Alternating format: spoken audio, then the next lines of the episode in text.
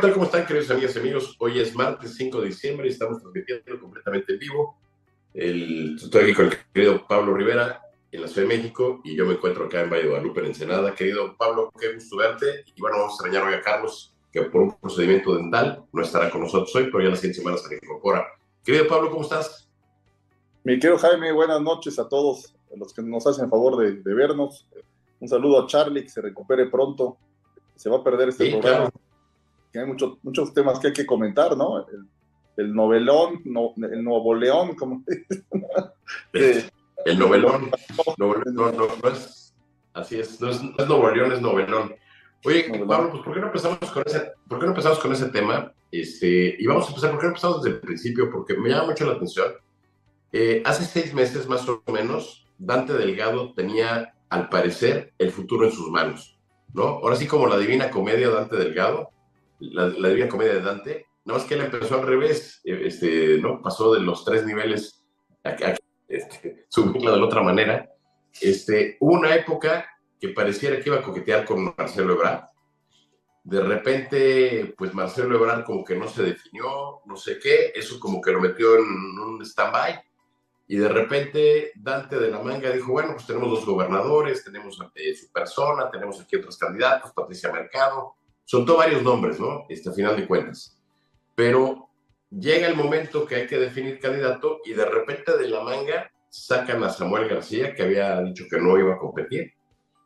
Se lo lanzan de candidato, pareciera una estrategia orquestada con Morena, y este, para pegarle a la clase media, al voto joven, y, este, y arranca la campaña, nueve días.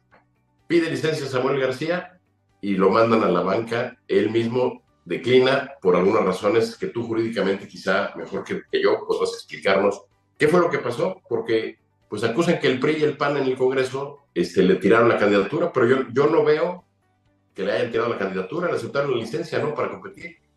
¿Cómo lo ves?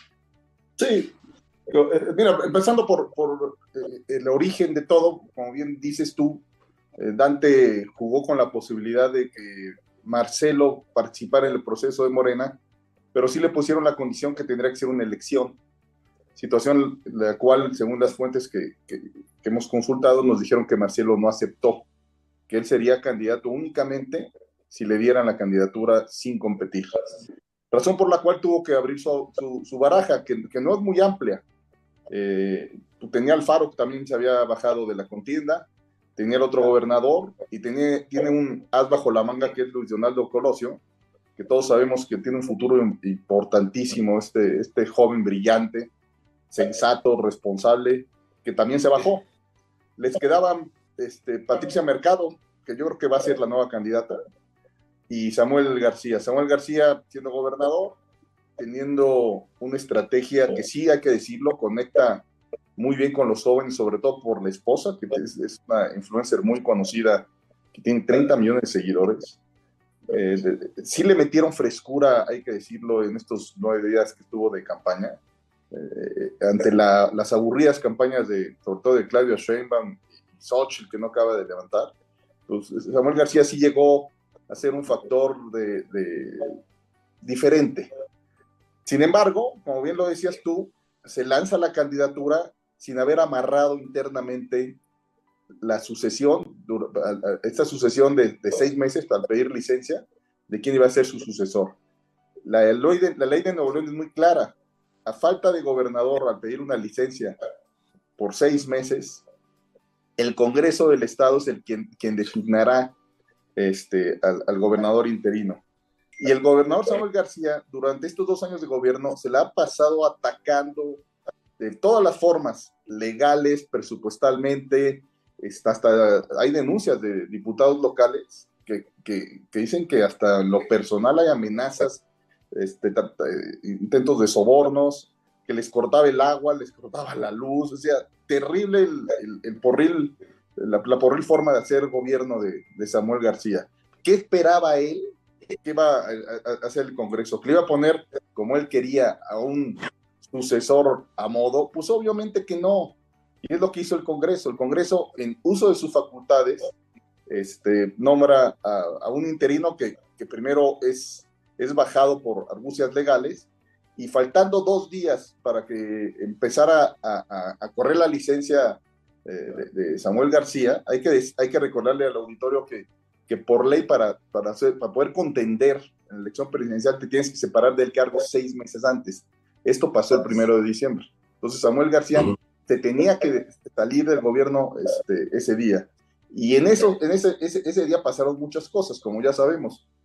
Trató de nuevamente a base de chicanadas jurídicas con un amparo de un juez laboral en la Ciudad de México, de poner a, su secretario general de gobierno, situación que no pasó porque la Suprema Corte de Justicia, antes de que dieran las 12 de la noche, notifica o ratifica el criterio jurídico por el cual el Congreso es el único facultado para nombrar este, al, al gobernador interino. Luego entonces, Samuel García recula y recula y regresa al gobierno, pero aparte eh, haciendo muy mal las cosas porque lo notifica medio fakemente en el diario oficial de Nuevo León cuando el procedimiento es notificarle al propio Congreso quién es quien te otorgó la licencia. Entonces aquí entramos en una situación este, increíble donde había dos gobernadores. Uno que era para, para mí el, el, legalmente, este, que era el, el, señor Orozco que nombró el Congreso de y uno que ya tenía licencia, y al no ser el procedimiento correcto, pues obviamente el Congreso no, le, no, no, no, no le, no le, no es que necesite autorizarle, pero sí necesitaba este, hacerse saber para, para avisarle al, al gobernador interino, como pasó después, como pasó ayer, de que ya el gobernador Samuel García había regresado a funciones. Todo esto, ya en una reflexión política, mi querido Jaime, querido auditorio, me da a entender que le dio pavor a Samuel García de tener a alguien que lo revisara. Se dice mucho en Nuevo León que hay una corrupción impresionante en el gobierno de Samuel García, que la licitación desde los camiones, que la licitación desde la basura, que terrenos, que eh, manejos de presupuesto, que el papá está metidísimo, eh, que los amigos de Samuel están haciendo mil negocios. Es decir, hay mucho rumor. Eh, este, y, yo creo que Samuel García sabe eh, o entendió el grave riesgo que corría al, dejar la gobernatura, entonces prefirió renunciar a la presidencia y regresar como gobernador. Hay que hacer notar la madurez política del Congreso, que ya no siguió en el juego de Samuel García de estar litigando y peleando eh, judicialmente y en los medios por el bien de Nuevo León, porque esto ahuyenta las inversiones. Todos sabemos que Tesla este, anunció la Mega Factory en, Nuevo León, y pues no solo Tesla, varias inversiones ahora con el New Story, no solo en Nuevo León, en todo México están volteando para acá, y, es un error este, como, como país, como gobiernos, disputas este, innecesarias. Entonces, me parece muy responsable eh, la actitud del, Congreso del Estado, de su presidente, y, insisto, el gran perdedor de todo esto, para mí, son tres, ¿no?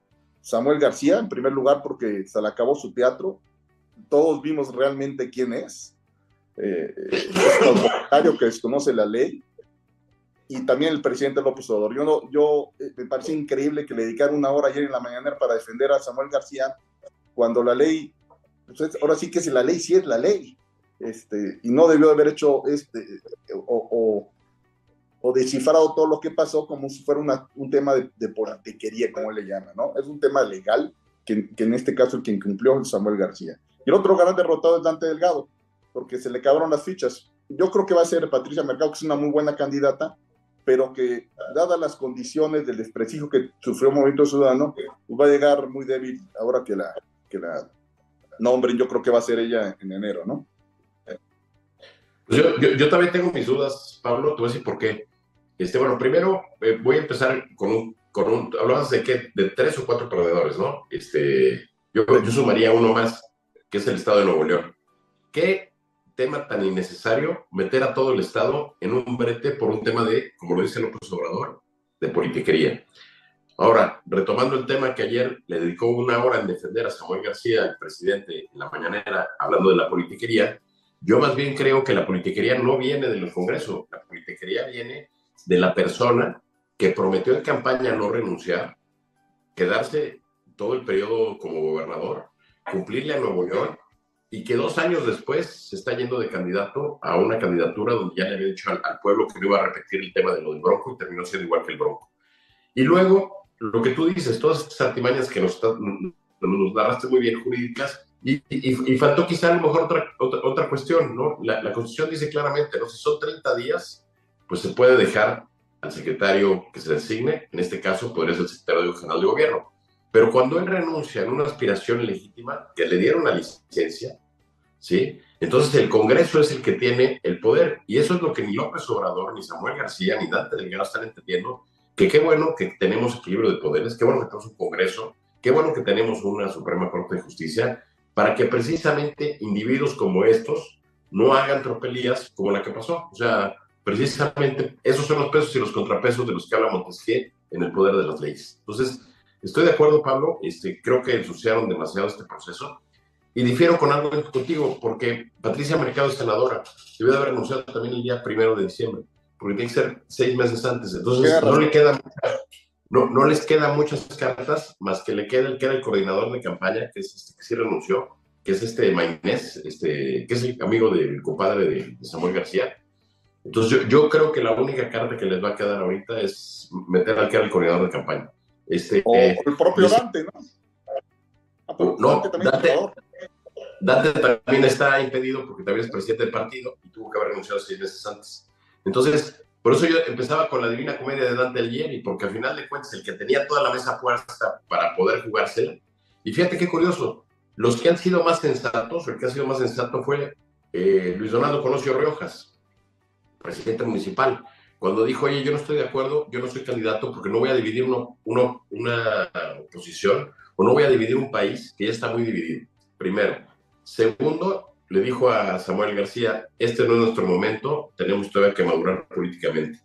Y tercero, este, pues después de, este, de esta situación, pues yo creo que deja muy mal parado a Dante. Hoy escuchaba una entrevista que le hizo a Susana Aruesti y Dante estaba en energúmeno, ¿no? Cosa rara en Dante, que siempre ha sido un político muy sensato, pues ahora sí lo vi fuera de sus cabales, pues porque la jugó, ahora sí que, que jugó las cartas muy mal, ¿no? Entonces, este, eh, ahora sí, bueno, vamos a ver qué pasa. Este, y el presidente, pues este, defendiendo a Samuel García, pues se vio clara la intención, lo que buscaba, ¿no? Que era dividirle el voto a Xochitl Gálvez, ayudar con Samuel García a que le pegara a los jóvenes, al voto de los jóvenes, y de esa manera, quizá en una de esas hasta eliminar ya al PRI y al PAN, mandarlos a la tercera fuerza y quedarse como movimiento ciudadano como segunda fuerza y poder negociar y pactar con ellos.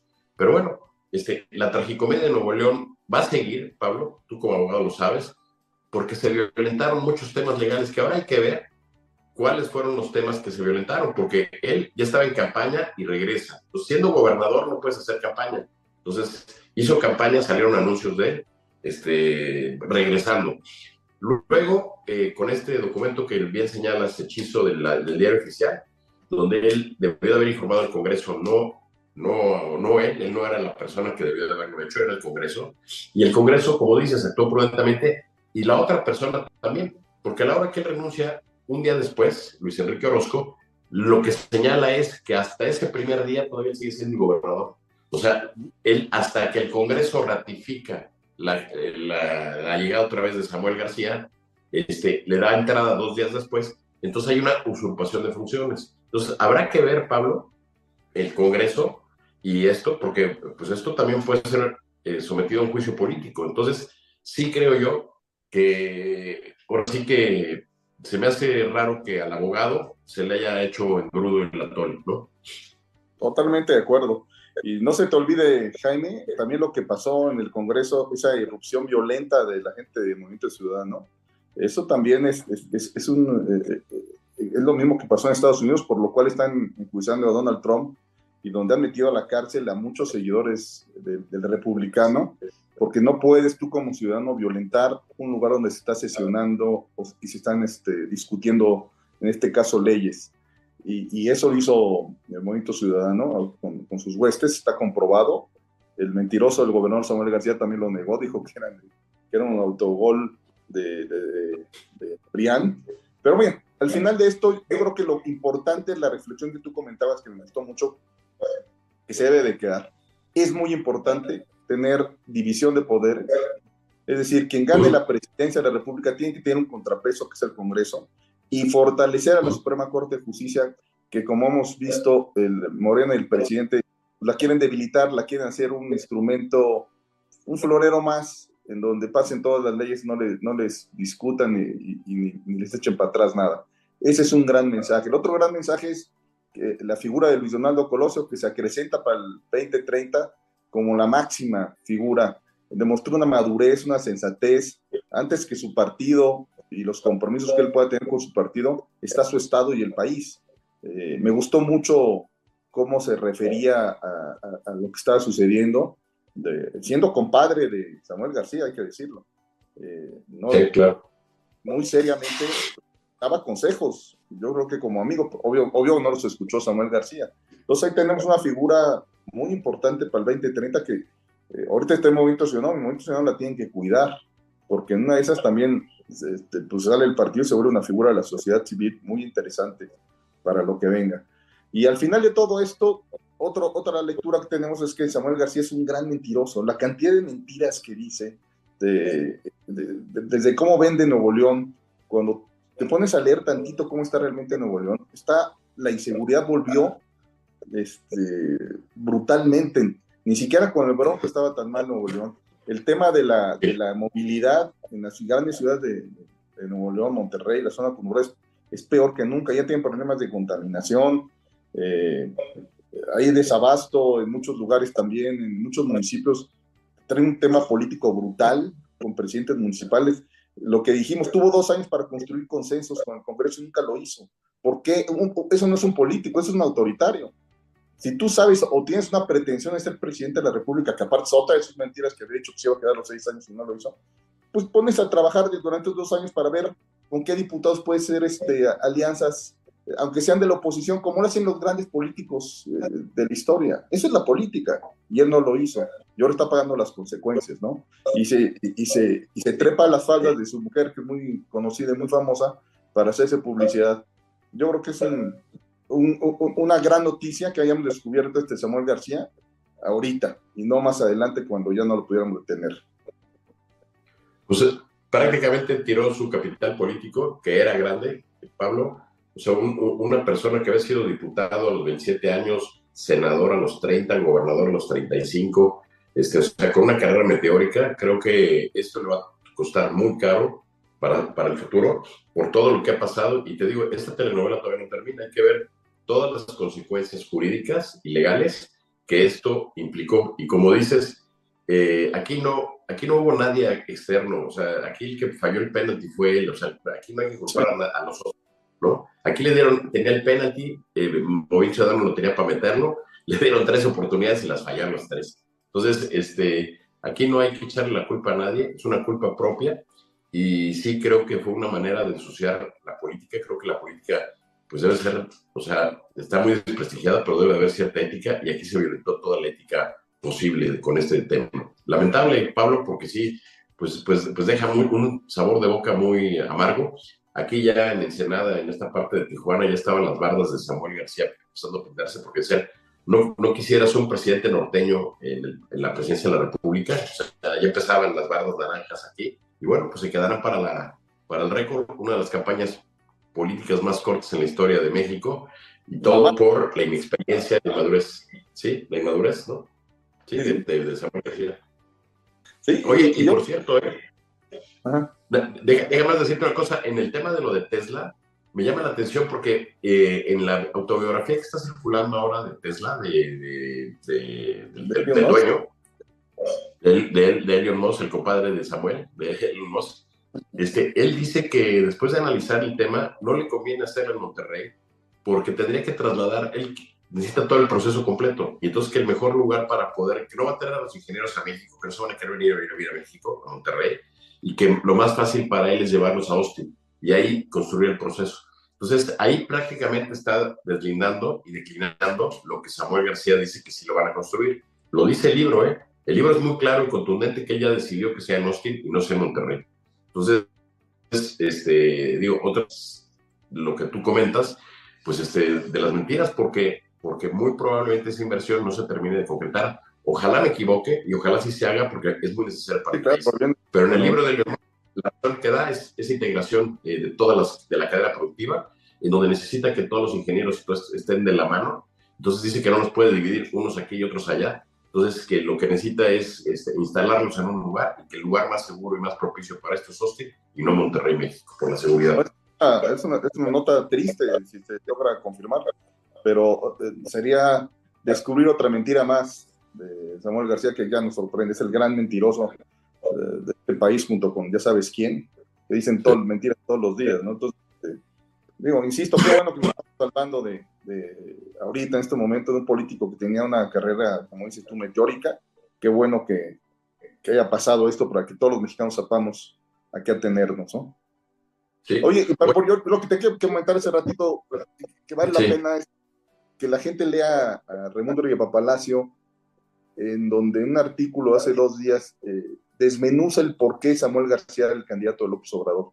Eh, brevemente le comento aquí al auditorio, eh, la gente no lo, lo, lo, va a recordar que cuando fue la elección en Nuevo León, eh, Morena empezó muy arriba en las encuestas con, se llama Luz Clara, la, la que era la, la candidata. Sí, sí Clara Luz.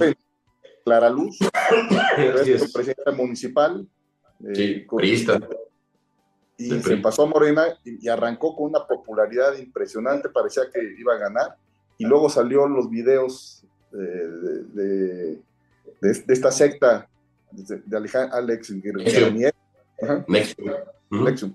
Este, que salió un video, ella platicando con él, y se derrumbó su candidatura, y es ahí cuando surge Samuel García, y, y en el artículo Riva Palacio comenta cómo López Obrador le pide entonces a Santiago Nieto, que estaba en la UIP, que investigue las cuentas de todos los candidatos por Nuevo León, incluyendo a Adrián de la Garza por parte del PRI, incluyendo a Samuel García.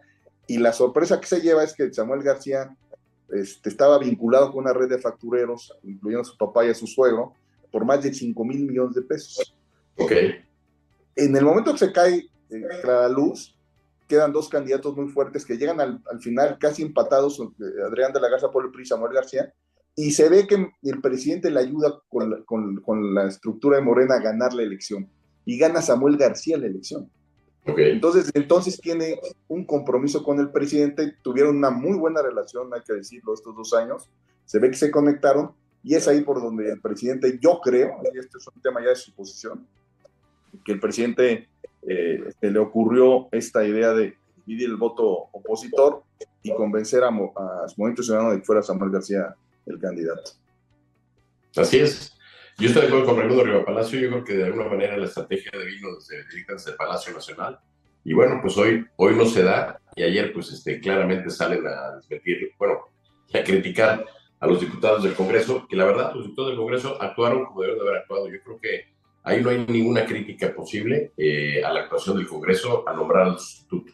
Este, en la segunda parte, la primera, cuando se equivocaron al nombrar a alguien del tribunal, tuvieron que recapacitar y volver a mandar de apellido Salinas y ahora tuvo que mandar a Luis Enrique Orozco. Orozco. Este, Orozco, exactamente. Entonces, pues Pablo, el, el, el, novelón va a seguir estas semanas, seguro que va a dar que hablar porque pues, Movimiento Ciudadano tendrá que nombrar candidato o candidata. Este, el Congreso tendrá que explicar qué pasó con los tiempos y qué tiempos se violaron y no faltará quien de los diputados que diga, señores, esto amerita un juicio político contra el gobernador. Entonces, que se promueva un juicio político contra el gobernador por, por violar la constitución local, este, y vamos a ver si no se, se violó alguna de las constituciones federales también. Entonces, este, Pablo, salieron, estamos, tío, se ha ido el tiempo como agua, estamos todavía a unos seis minutos, pero salieron ya las encuestas primeras a seis meses de la elección y la ventaja de Claudio Sheinbaum sobre eh, Xochitl es, pues, eh, en la menor son 20 puntos, en la mayor son 30 puntos. Hay una distancia de entre 20 y 30 puntos de distancia. ¿Tú crees posible remontar esta distancia? ¿Tú crees posible que a seis meses pueda el frente opositor remontar esta desventaja con la que empieza? Sí, sí, lo platicamos ahorita el ejemplo de Nuevo León, que llevaba más este, distancia Clara Luz respecto a sus competidores, llegaba a 35 puntos en política todo se puede dar. Eh, yo creo que sí se puede, pero va a estar muy cuesta arriba. Porque como lo hemos comentado en, programas anteriores, la campaña de Claudia Sheinbaum se ve mucho más organizada, con mucho más método este, y, sobre todo con más política que la de Xochitl Galvez. Claudia Sheinbaum es, eh, está tejiendo fino en, varios lugares, cosa que yo veo que Xochitl no lo está haciendo, lo, lo platicamos en el programa pasado, que Xochitl es la candidata, pero no es la líder. Tienen que entender que tiene que ser la líder. Tiene que sobreponerse a, Lito y a Marco Cortés, que están quemadísimos, y ser ella la, que designe a las personas. Eh, por decir un ejemplo, eh, Claudio Sheinbaum presentó a su equipo de trabajo, eh, que independientemente de, que es, absurdo que haya invitado a Corral y a Murat siendo que ellos mismos los, los detestaban. Hay tweets por todos lados del propio presidente López en contra de ellos dos, donde el propio Corral participó en un inicio en este intento de, armar la alianza opositora, que era un gran crítico de López Obrador, que es, poca, eh, no sé la palabra exacta para definir a, Corral. Y el caso de Murat, pues también, ¿no? Qué desaseo de la política, que se cambia de un lado para otro, eh, muy mal. Pero mi comentario en el equipo de Claudio Sheinbaum, se ve gente muy eh, científica, muy intelectual, está el presidente del Colmex, está el, el, director del Politécnico, que yo creo que está mal que estos órganos participen, pero sí, el, mensaje que, quiero dar es que se ve mucho más equipo, mucho más sólido el equipo de trabajo de, Claudio Sheinbaum que el que hoy presentó. Salvo Enrique de la Madrid y Ildefonso Guajardo, y una que otra honrosa excepción, no veo un equipo potente. Yo creo que Claudia, digo, perdón, yo creo que Xochitl Gálvez volvió a perder una gran oportunidad de mandar un mensaje a la sociedad de que, de que está jugando con la sociedad civil. Yo hubiera involucrado en las posiciones más importantes gente de la sociedad civil y no a los políticos que, los jóvenes ya están cansados de ver. Entiendo que Santiago Krill le tenía que dar algo, pero también es momento de, de, de, hacerse un lado los egos y que las caras que, la gente este, vamos a estar viendo sean caras frescas, novedosas, que le den este empuje a, en este caso a Xochitl Galvez. No sé tú cómo lo sientas, Jaime. Pues sí, yo coincido contigo en que este tema este, pareciera más sólido del equipo de Claudio Sheinbaum lo que presentó. Me llama la atención estas caras, perdón, ah, de lo que tú eh, Gracias. Ya sabes que la gripa, estas épocas hay que cuidarse. Este, eh, comentar del tema de, del equipo de Claudia Sheinbaum, eh, me llama la atención. Lo mismo pasó con López Obrador, este, Pablo. Tuvieron que jalar gente de los conservadores, como un Germán Martínez, Tatiana Cloutier, gente, eh, Alfonso Romo, este, para poder jalar ese voto. Y hoy Claudia Sheinbaum vuelve a jalar aparte de este grupo, ¿no? Ahora incorporándole el gobernador Corral y aún algunos otros más. Entonces, eh, pues vamos a ver qué pasa, Pablo, vamos a ver qué sucede. Y pues sí, estoy de acuerdo contigo, el equipo de Sochi Gálvez, pues, pues se ve muy novato comparado con el que tiene enfrente, ¿no? Sí, y, espero que no vuelva a pasar lo mismo que pasó con López Obrador, que nos dio a tole con el dedo, pensando que se había moderado, invitando a gente de, prestigiosa que no, no, no, era forzosamente de la 4T, para después volverse el presidente radical que así. Espero que con Claudia Sheinbaum este, sea diferente, si es que llega a ganar, que todo parece que así va a ser, que, que, que, sea la forma como rompa con López Obrador de alguna manera, poniendo gente más sensata en los cargos públicos, no solo gente que, sea leal, sino gente realmente que tenga capacidad para llevar secretarías de Estado. Por cierto, una pésima noticia, Jaime. Hoy salió publicado el, el, indicador de educación a nivel mundial y México es de los últimos lugares este, eh, del mundo. Hemos retrocedido en educación brutalmente. Entonces, que lo platicamos la próxima semana, es, ese, ese es un indicador que preocupa mucho. Obviamente fue la pandemia, pero México resalta como de los peores países en matemáticas, en cultura, en varias cosas. Entonces, reprobado la 4T también en educación, Jaime. Pues en todo, seguridad, economía, este, lo, que sea. Entonces, la, verdad, estamos terminando un sexenio. Ayer Pablo platicaba en el programa de, las, de la sobremesa que salió la, la encuesta de los presidentes. Y fíjate, eh, los peores presidentes evaluados en su quinto año eran Fox y López Obrador, los dos igual. O sea, todavía Calderón eh, Peña Nieto y Cedillo. Sí. No, Peña es el peor evaluado. no, pero en el quinto año de gobierno, en el quinto año de ah. gobierno, todavía en la medición, Peña todavía tenía mucho más. O sea, al llegar, Peña llegó al quinto año todavía con una gran popularidad, por encima de la que traía López Obrador. Pero bueno, ¿Cómo, obviamente. ¿Cómo lo han vendido, no? ¿Cómo lo ven como fuera algo eh, excepcional? Cuando ya lo vimos, en, sobre todo también en Reforma, que el propio Cedillo le ganaba mucho. Y eso que no estaba Salinas en la, en este ejercicio, porque Salinas tenía 80% de popularidad y ve cómo acabó. Eh, mira, la sacó el Reforma ayer, ya la encontré. Este, fíjate, López Obrador está igual que Vicente Fox en el quinto, en el quinto año, ¿eh? Con el 62% de aprobación, nada más que Andrés Manuel trae el 37% en contra, contra el 27% de Vicente Fox. Este, luego, arriba de ellos está Felipe Calderón con el 64% de aprobación, el 29% en contra. Luego, Ernesto Cedillo con el 67% de aprobación y el 26% en contra, y Enrique Peña Nieto en su quinto año, que era cuando ya se le colapsaba todo este tema, 73% de aprobación y 25% en contra. O sea, en el quinto año, López Obrador está en el último lugar empatado con Vicente Fox. Para los que dicen que trae una buena popularidad, claro, no es una mala popularidad en el quinto año, estar arriba del 60% es una buena, es una buena medición para cualquier gobernante en el mundo, pero a final de cuentas, en nuestros presidentes mexicanos, que viene el quinto año y es el difícil generalmente, vamos a ver qué pasa, ¿no? Vamos a ver qué pasa. Viene, viene el año más complicado de todos los presidentes de la República, ¿no? Es cuando empiezan las realidades de, los equipos, cuando se empiezan a ir este, los empresarios, los factores reales de poder, uh, con que va a ser próximo, empiezan a desobedecer los que funciones, empiezan las venganzas, los, los que no se atreven a hacerla antes, esperan el último año para explotar bombas de información o de movimientos. Y estamos viendo que está con el CENTE con C, aliado de, Morena durante muchos años, pues ya rompió. Está manifestando un día y otro también. Entonces, este, hay que ver qué, qué, sucede este año con el presidente López Obrador. Ojalá le vaya bien, porque ojalá que no haya cosas este, que, que, que afecten a todos los mexicanos. Deseamos que le vaya bien y, que termine su sexenio y entregue el, mando sin, sin sobre eh, temas de, economía o de, de, violencia que va a ser muy difícil, ¿no? La violencia es la peor también de toda la historia, ¿no? 173 mil asesinatos en lo que va a suceder. Así es, lamentable, Pablo, lamentable. Oye, pues estamos llegando al final del programa, este, se fue rapidísimo hoy. Este, hay que mandar un abrazo ahí a Carlos Sandoval, esperando ya que esté con nosotros la próxima semana. Y pues este, a los amigos y amigas, ya estamos terminando el año, pues no se pierdan aquí la sesión presidencial 2024 todos los martes, 9 de la noche, transmitido completamente en vivo. Y pues un gran abrazo a la producción, Miguel, gracias por todo. Y Pablo, pues, pues que tengas un gran martes, este, terminando el martes ya.